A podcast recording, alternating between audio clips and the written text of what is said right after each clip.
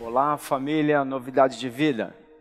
Bom demais estar conectado com vocês de novo, nesse tempo onde nós temos sido privados de estarmos juntos fisicamente, mas é muito bom poder estar conectados é, nas lives durante a semana, tanta programação que nós tivemos que ser criativos, né? E também nesse culto, onde nós podemos trazer direção, manter o alinhamento, buscar aquilo que Deus tem de estratégia para esse tempo, onde nós já temos é, entendido a grande importância de não ficar só se movendo na razão humana para conseguir passar, mas também nos conectarmos com o céu, estamos discernindo e nos movendo como pessoas espirituais. E eu escolhi um tema para hoje é, bastante já ministrado, falado. É, eu mesmo já ministrei muitas vezes esse tema aqui na igreja, mas eu vejo ele de extrema importância, talvez o tema mais importante, a habilidade mais importante para esse tempo: perseverança. Eu vou falar sobre perseverar. E eu decidi ministrar sobre esse tema depois que algumas informações me chegaram. Por exemplo, uma pesquisa dos Estados Unidos mostra o aumento no número de pessoas que ligaram buscando ajuda espiritual, estavam pensando em cometer suicídio. Aumentou mil por cento. É, é uma estatística gigantesca. Pessoas estão muito desesperadas, muitas querendo dar fim na sua vida, desistir, abandonar tudo. E desistir é, não é uma opção para um cristão. Deus nunca desistiu. Não existe esse, esse, essa palavra no vocabulário de Deus ou de um cristão. Deus nunca mandou o homem desistir de nada. Ele deu estratégias para recuar, para mudar a estratégia, não fazer mais dessa forma, fazer de outra, se preparar melhor, mas nunca desistir, abandonar, se matar. Isso não existe no vocabulário de Deus e não deveria existir no nosso vocabulário. Deus sempre nos leva, nos convida, nos chama a recomeçar, a perseverar. E pior do que esses que estão desistindo, quer dizer, não é pior, mas é tão ruim quanto. Existem muitos que acham que não estão desistindo, mas já iniciaram o processo da desistência. Estão desgastados e esse desgaste no coração, nas emoções, leva as pessoas a terem um comportamento, uma atitude que, apesar delas estarem caminhando, apesar delas não terem ainda jogado a toalha, elas já iniciaram o processo da desistência. E é por isso que eu quero falar sobre a forma correta de perseverar. O que é perseverar, mas perseverar da forma correta. Isso aconteceu com o povo que nós temos estudado tanto, o povo no Egito, quando eles saíram do Egito e foram para a terra prometida, isso aconteceu exatamente com eles. Eles iniciaram um processo de desgaste que os levou a desistir, que os levou a não conseguir chegar na terra prometida. Vamos ler aqui em Números, no capítulo 13. Deixa eu situar um pouco antes o contexto histórico para você. Eles saíram do Egito, passaram pela festa de Pentecostes e algum tempo depois chegaram na terra prometida, chegaram na fronteira da nova temporada. E nesse, nesse dia, nesse momento, Moisés, o líder, chama algumas pessoas, os líderes, as lideranças, os chamados espias, e envia eles a espiar a terra. E ele fala: vai lá, checa, vê se a terra existe mesmo. E eles foram, saíram desse lugar e passaram vários dias espiando a terra, constataram que a promessa era real, constataram que o que Deus tinha prometido existia, trouxeram inclusive evidências dessa terra, frutos dessa terra, e agora eles dão o seguinte relato: apesar de verem que ela existia, olha o que eles relatam para Moisés. E chegaram apresentando-se a Moisés, eu estou lendo Números 13, verso 26. Apresentaram-se a Moisés e Arão e a toda a congregação dos filhos de Israel no deserto de Parã, em Cádiz, e deram-lhe notícias a eles e a toda a congregação, e mostraram-lhe o fruto da terra. Como eu disse, eles trouxeram os frutos da terra. E dando conta a Moisés, disseram: Fomos à terra que nos enviastes. Ela, em verdade, mana leite e mel. Este é o seu fruto.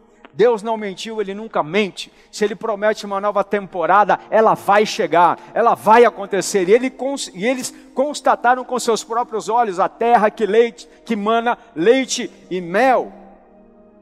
Mas a partir do verso 28 começa a parecer que apesar deles estarem muito próximos de entrar na, na promessa, na nova temporada, eles iniciam o processo do fracasso. Porque eles dizem: contudo, o povo que habita nessa terra é poderoso, e as cidades são fortificadas e muito grandes. Vimos ali também os filhos de Anak, os amalequitas habitam na terra do Negueb, os heteus, os jebuseus, os amorreus habitam nas montanhas, os cananeus habitam junto ao mar e ao longo do Jordão. Veja, a temporada estava lá, Deus prometeu, eles viram, mas ao mesmo tempo eles colocaram mais os olhos nas dificuldades, nos povos que habitavam naquele lugar e se sentiram fracos, se sentiram que não poderiam entrar, mas ao mesmo tempo, e é, e é essa comparação que eu quero fazer, não foram todos os espias que viram dessa forma, olha o que dois deles estavam juntos, foram lá no mesmo momento, mas olha como o relato deles é totalmente diferente. No verso 30, Caleb, fazendo calar o povo perante Moisés, disse: Subamos animosamente e apoderamos-nos dela, porque bem poderemos prevalecer contra ela. Uma atitude, uma postura totalmente diferente. Mas eles insistem. Novamente a visão desses outros espias, eles continuam, eles interrompem ali Caleb e continuam. Disseram, porém, os homens que subiram com ele: não poderemos subir contra aquele povo, porque é mais forte do que nós. E assim perante os filhos de Israel, infamaram a terra que haviam espiado, dizendo: A terra pelo qual passamos a espiar é uma terra que devora os seus habitantes, e todo o povo que vimos nela são homens de grande estatura. Agora note, apesar de continuar apesar de achar que não estavam desistindo, eles obedeceram o que eles chegaram até lá, eles foram espiar a terra, eles estavam caminhando, eles não tinham desistido, mas a sua mentalidade, o seu proceder, no seu coração, eles já tinham iniciado o processo de desistir.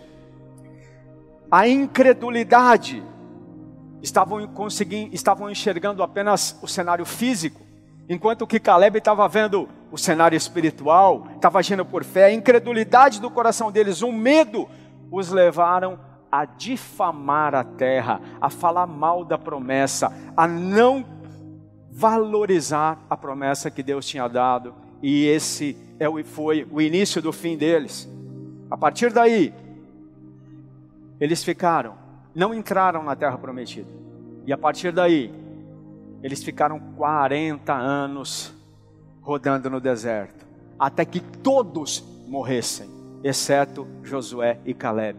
Todos esses homens iniciaram aqui, apesar de achar que estavam continuando, apesar de chegar na fronteira, todos eles desistiram, jogaram a toalha, por isso morreram no deserto. Continuando a história no Números no capítulo 14, agora o verso 1. Então toda a congregação levantou a voz e gritou, e o povo chorou naquela noite. E todos os filhos de Israel murmuraram contra Moisés. Olha aqui, já deram um próximo passo. Começaram a murmurar contra o líder. E toda a congregação lhes disse: Antes tivéssemos morrido no Egito, ou tivéssemos morrido nesse deserto, porque nos traz o Senhor a essa terra para cairmos à espada? Nossas mulheres, nossos pequeninos serão por presa. Não seria melhor voltarmos ao Egito? Não seria melhor desistirmos? Isso eu acrescentei. e diziam uns aos outros: Constituamos por chefe e voltemos ao Egito. Veja só. Um coração errado, uma, um coração que começa a ficar desgastado, inevitavelmente vai levar você a desistir.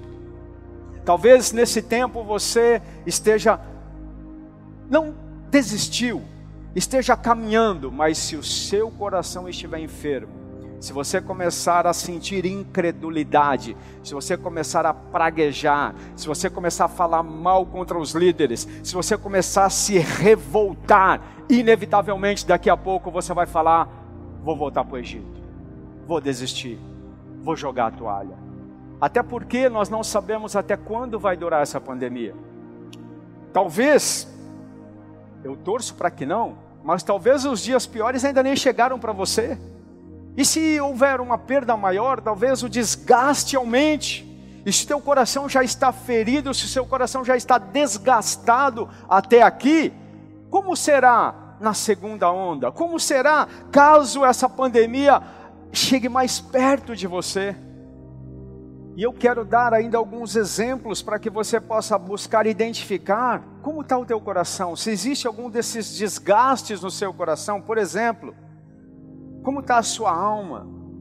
Você está revoltado contra os políticos, contra a economia, contra a decisão de um e outro, contra o que está contra o, alguém que está junto na sua casa? Há uma revolta dentro de você. Isso é um problema de alma. Eu vejo muitos também com problema na mente, pensando o que não tem que pensar, imaginando o pior, imaginando coisas ruins. Isso já é um reflexo de um coração errado. Problemas espirituais, pessoas perdendo a fé, a fé espiritual, pessoas tentando andar e acreditar e se mover só pela razão humana. Presta atenção, querido, pela razão humana o cenário é horrível. Pela razão humana, vem aí uma segunda onda. Pela razão humana, uh, o PIB vai cair. Pela razão humana, o desemprego vai ser terrível. Pela razão humana, as notícias são as piores que já chegaram para qualquer um. Mas pela fé, as notícias são boas. Se você se basear só na notícia humana, seu coração vai enfermar. Problemas de personalidade, pessoas já começam a se sentir abandonadas, com problema na sua identidade na sua paternidade. Lembra? No deserto, foi assim que Satanás tentou Jesus. Ele tentou ferir Jesus na sua identidade. Quando ele estava oferecendo o pão ali, ele estava falando: Você está passando fome? Cadê o teu pai que não te ajuda? Não deixe agora vir dúvidas quanto à bondade de Deus. Você é filho, ele é teu pai, Deus é bom. Essas questões têm que estarem fechadas no nosso coração.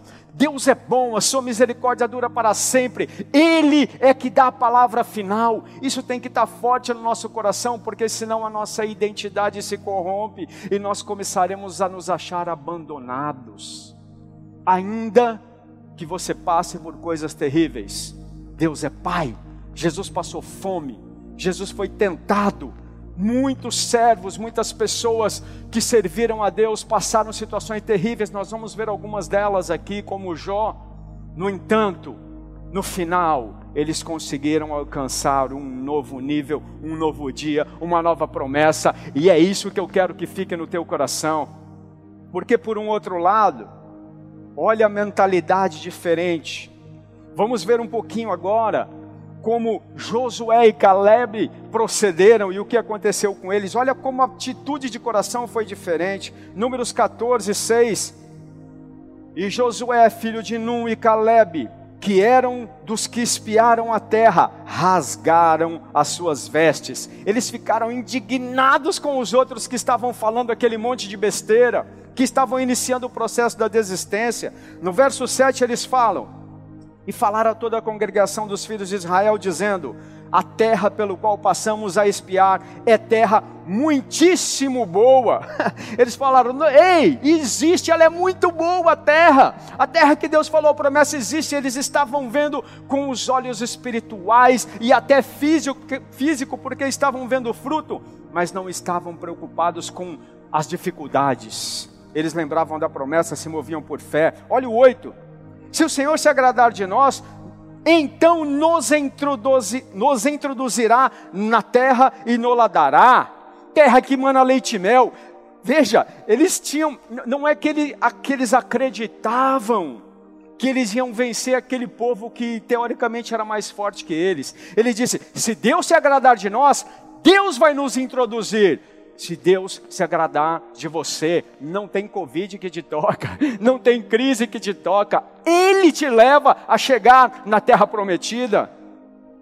Verso 9: Tão somente não sejais rebeldes contra o Senhor, e não temais o povo dessa terra, porquanto são eles nosso pão. Retirou-se deles a sua defesa, e o Senhor está conosco. Não os temais, eles estão falando, ei não vamos temer as dificuldades desse povo. Deus é mais forte, Deus é maior, nós podemos vencer. Eles continuam no verso 10. E, aliás, no verso 10, mas toda a congregação disse que fossem apedrejados. Nisso a glória do Senhor apareceu na tenda da revelação a todos os filhos de Israel. Olha só, isso irritou tanto aquelas pessoas que já estavam desgastadas, essa postura de Caleb e Josué, que eles tentaram matar eles. E só não mataram por uma intervenção de Deus. Deus apareceu e livrou. Olha que coisa. O mesmo ambiente, os mesmos cenários, as mesmas situações, tudo igual, visões totalmente diferentes. Uns já no processo de desgaste já no caminho do fracasso. Outros, ainda que a minoria, num processo de fortalecimento, crescimento espiritual e preparação para um novo tempo de grande conquista. Eu quero falar agora de um outro personagem bíblico que também talvez seja o mais conhecido por perseverar, Jó, que enfrentou uma situação terrível, uma provação, um desgaste em níveis talvez suportáveis, muito piores do que a Covid. E, no entanto, serve de lição, nós podemos aprender com ele hoje. No verso 42, já no final, é o último capítulo. Depois de tudo que ele passou, Jó, se você não conhece a história, ele teve grandes perdas, ele perdeu os bens, perdeu a família, perdeu até a saúde. Ele literalmente quase morreu enfermo e ainda rejeição por parte dos seus amigos, acusação, abandono da família, todo tipo de provação ele passou. E no entanto, no final, hum, no capítulo 42, olha o que ele diz. Respondeu já o Senhor: Bem sei eu que tu podes, e que nenhum dos teus propósitos pode ser impedido. Ele começou a reconhecer e disse: Eu não entendia mas eu não consigo entender mesmo. E aí, olha que revelação tremenda no verso 5, ele diz: Porque antes te conhecia de ouvir falar, mas agora te veem os meus olhos. No final da provação, Jó saiu mais forte espiritualmente. Ele conhecia um Deus de ouvir falar, ele não tinha relacionamento, mas depois de tudo isso que ele passou, ele se fortaleceu a tal ponto que ele começou agora a andar, a ter um relacionamento com Deus como ele não tinha. É assim que nós podemos sair depois da Covid, mais fortes espiritualmente, mais conectados com Deus. Verso 13 diz: Jó também teve outros sete filhos e três filhas. E em toda a terra não se acharam mulheres tão formosas como as filhas de Jó. Estou lendo 15. E o seu pai lhes deu herança entre os seus irmãos. Jó finalizou sua vida com uma família mais bonita e ainda deixou herança para sua família, mesmo depois de tendo passado tudo o que passou. E o verso 16 e 17 diz: Depois disso, viveu Jó 140 anos e viu seus filhos e os filhos dos seus filhos até a quarta geração, e então morreu Jó, velho e cheio de dias.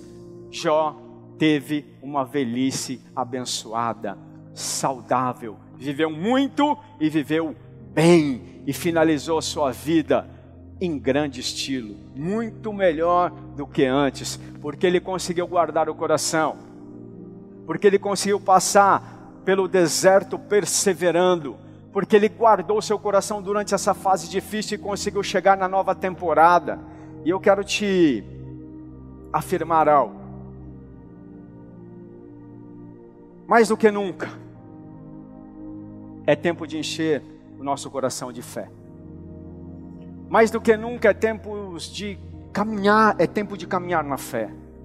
Eu não sei o que eu vou passar, o que você vai passar, eu não sei o nível de provação, mas eu sei em quem eu tenho crido até aqui.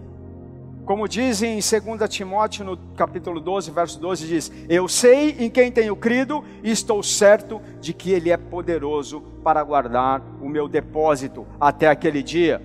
Filipenses 4,13 diz: Sei que tudo posso em Deus. Em Deus nós podemos guardar o coração e chegar no Pentecostes mais fortes. E eu quero iniciar a finalização dizendo que se Josué conseguiu, se Caleb conseguiu, se Jó conseguiu passar por tantas provas sem desistir, nós também podemos passar pela Covid sem desistir. Basta guardarmos o nosso coração, seguirmos o que o Provérbios 4, 23 diz: sobre tudo o que guardares, guarda o seu coração. E nós já falamos bastante sobre isso. Como guardar? Como eu posso, no meio de tanta tormenta, como eu posso, no meio de tanta notícia ruim, como eu posso, no meio de tanta. guardar no meu coração, não me ofender, não me entristecer, não me revoltar, não falar besteira, não imaginar coisas erradas. Marcos 12, 29 e 30 ensina, e nós já falamos bastante isso. O primeiro de todos os mandamentos é: ouve Israel, o Senhor teu Deus e único Senhor. Amarás, pois, o Senhor de todo o teu coração, toda a tua alma, todo o teu entendimento e com todas as suas forças. Só tem uma forma, só tem um jeito de guardar o coração de tudo isso que você já passou ou ainda vai passar é buscar a Deus com todas as suas forças, com todo o teu entendimento, com toda a tua razão, com todo o teu coração. Certamente, dessa forma, você vai estar blindado, protegido, capacitado, revestido por Deus para passar por essa temporada e chegar numa nova temporada ainda mais forte. E eu quero encerrar te fazendo um convite. Eu gostaria de orar junto com você te convidar agora a meditar, a buscar, a analisar como está o teu coração. Se já há aí um processo de desgaste, precisamos orar a Deus agora para que haja uma cura. Por isso eu te convido a nos próximos minutos agora se concentrar no céu, fechar os seus olhos. Não, não importa quem está do teu lado nesse momento. Feche os seus olhos, se conecta com o céu.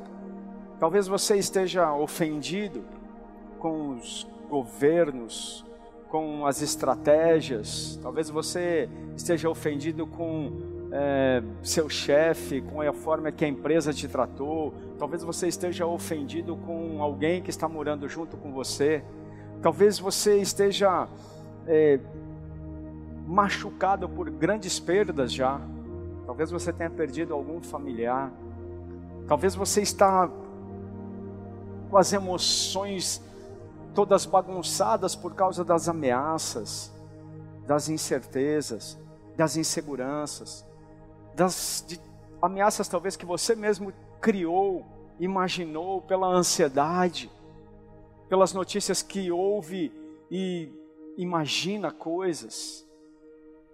Eu quero te afirmar algo, ministrando cura sobre a sua vida. Deus é Pai. Deus é bom. Ele é o teu Pai. Nada pode te tocar sem que Ele saiba e que Ele permita. Salmo 121 diz assim: se você puder ouvir isso de olhos fechados. Eleva os meus olhos para os montes, de onde vem o meu socorro. O meu socorro vem do Senhor que fez os céus e a terra. Não deixará vacilar o teu pé, aquele que te guarda, não dormitarás. Eis que não dormitará, nem dormitará, nem dormirá aquele que guarda Israel. Deus não dorme e nem dorme um pouquinho, nem cochila. Ele está atento. O Senhor é quem te guarda, o Senhor é a tua sombra a tua mão direita. De dia o sol não te ferirá, nem à noite a lua. O Senhor te guardará de todo mal. Ele guardará a tua vida. O Senhor guardará a tua saída e a tua entrada, desde agora e para sempre. Amém. Amém.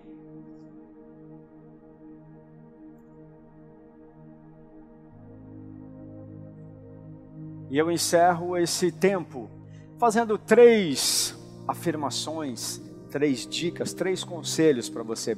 Primeiro, não jogue a toalha, não desista, acredite em Deus, tenha fé. Segundo, tenha bom ânimo, bom humor. Sabe, eu até brinco nessas horas, porque se nós formos ficar só assimilando as coisas ruins, tenha bom humor. Eu costumo brincar falando que lá em casa, lá no meu condomínio, o, o vírus não chega, a Covid não chega porque a chikungunya pega ele antes. se a chikungunya não pegar, a dengue pega. E se a dengue não pegar, a zika pega. Ele não consegue chegar lá. Sabe, isso desestressa, gente. Isso relaxa. Isso é, faz com que a gente não fique tão tenso tenha bom ânimo, tenha bom humor nesse tempo. Joga para cima. E terceiro, nós estamos em plena preparação para uma temporada maravilhosa. Pentecostes, momento de derramar de grande poder. Estamos nos preparando, gere expectativas para isso. Quando você não gera expectativa, você não recebe nada. Por isso, gere grande expectativa. E eu te abençoo, declarando que você vai passar por esse tempo e vai sair mais forte, vai conquistar. Você não só vai ver a terra prometida, como você vai entrar e possuí-la. Em nome de Jesus, eu te abençoo.